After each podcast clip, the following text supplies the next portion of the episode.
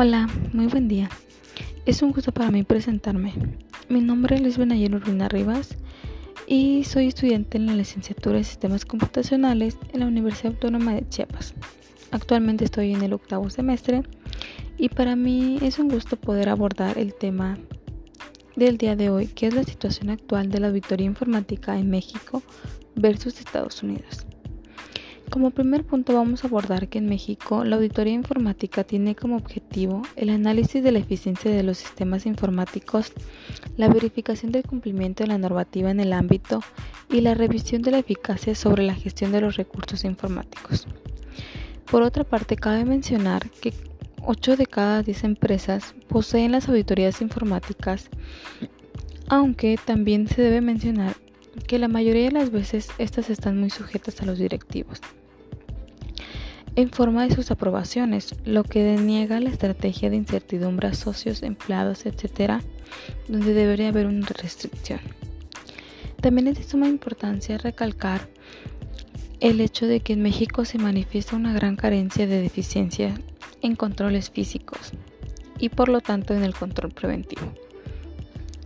Como cifra podemos mencionar que solo el 72% de las empresas cuentan con el implemento de las auditorías y un 82% es sobre las funciones internas de manera dependiente en torno de los reportes a personas que pues podríamos decir que no son de manera activa en la supervisión de esta misma lo que retrasa su eficiencia.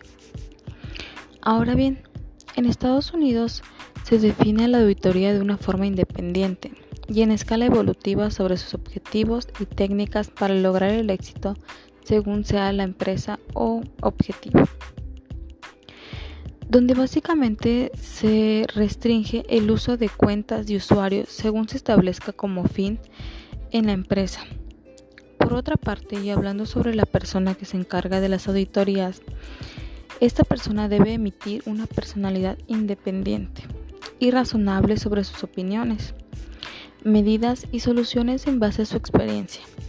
De esta forma no solo se es independiente, sino también aportativo con ideas y sugerencias positivas en las diferentes etapas sobre su dominio de la auditoría. Asimismo, debe estar a la par con las diferentes áreas de forma constante y actualizada. De esta forma para los directivos es más fácil estar pues consciente o audaz en base a las estadísticas y resultados, más que estar en chequeos generales y globales, a menos claro que sea necesario. Como último punto, pero no menos importante, vamos a concluir que en México aún no se depende del directivo.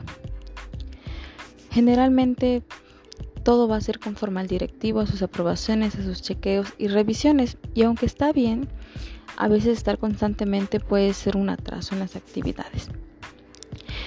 En comparación con Estados Unidos, el director depende básicamente de las estadísticas que el auditor genere y pues en los resultados de esta misma. Bueno amigos, esto ha sido todo. Espero les haya gustado el tema. Nos vemos en la próxima. Bye.